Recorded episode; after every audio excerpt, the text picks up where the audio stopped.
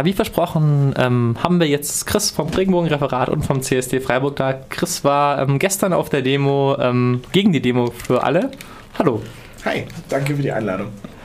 Genau, wir ähm, wollen ein bisschen über die Demo reden und ähm, über die Hintergründe. Genau, wer war denn eigentlich da bei dieser Demo, sogenannten Demo für alle, diesem Bündnis? Also geredet haben ähm, der Weihbischof Alexandra, Alex Andreas Laun, der kommt von der Erzdiözese Salzburg.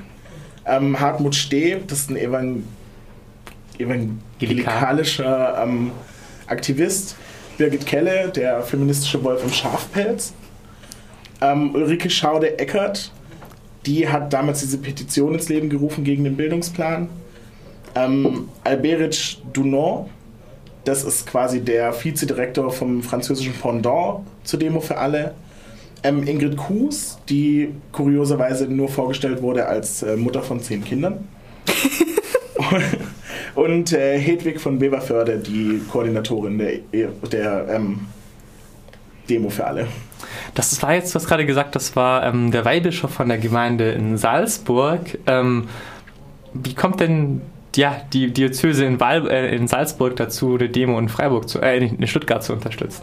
Das erkläre ich mir eigentlich ganz einfach. Ähm, der Weihbischof Laun ist immer sehr laut, wenn es um ähm, Homosexualität geht.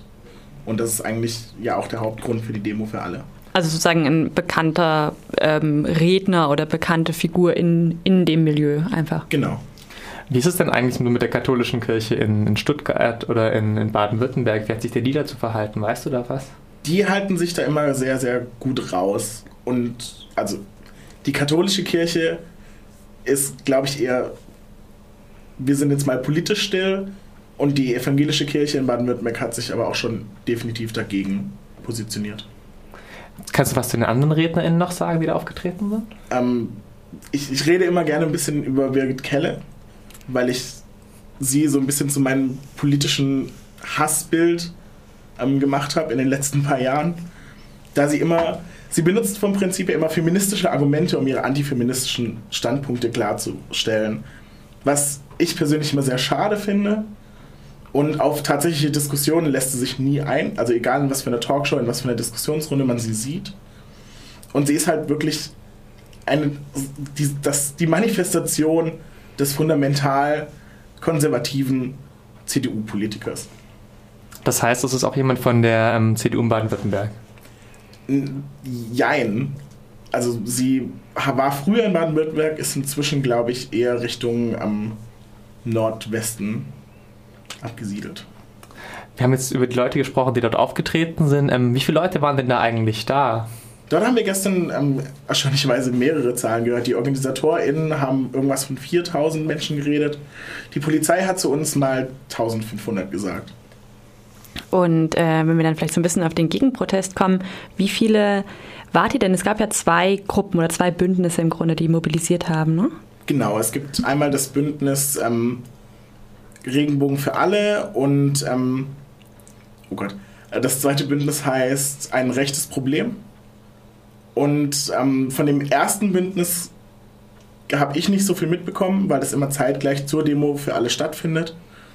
Und, ähm, aber alles in allem waren es scheinbar so circa um die 3000 Menschen bei beiden Protesten. Entspricht das so der Mobilisierung so normales oder also den Verhältnissen auch, den Kraftverhältnissen?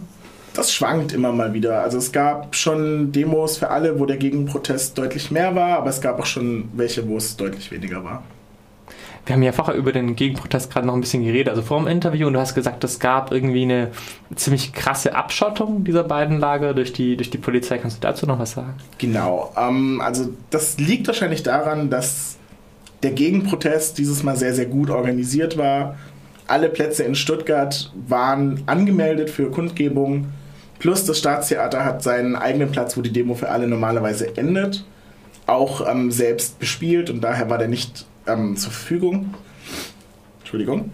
Das heißt, ähm, der Demo für alle blieb eigentlich nichts anderes übrig, als ihren Zug über die Bundesstraße zu führen, wo man natürlich die Bevölkerung an sich nichts davon mitbekommt, und dann wieder zurück vom Schillerplatz auf den Schillerplatz zu laufen. Und dort gibt es halt sehr, sehr viele, ich sag mal, Angriffspunkte und dort wurde einfach alles abgeschottet. Ähm, es gab auch tatsächlich Vorfälle an dem Punkt, wo der Demonstrationszug gedreht hat. Als GegendemonstrantInnen dorthin gekommen sind, wurden sie zuerst mal, ich nenne es mal nicht zurückgedrängt, durch äh, Schlagstöcke und Tränengas. Ähm, du hast jetzt, genau, wir haben jetzt gerade über die Proteste geredet und hast gerade über ähm, die Polizei geredet. Wie ist es dann? Siehst du eigentlich eine Perspektive, wie sich diese ähm, Gegendemos, also gegen die Demo für alle, beziehungsweise auch die sogenannte Bewegung ähm, Demo für alle in den nächsten Monaten und Jahren entwickelt wird?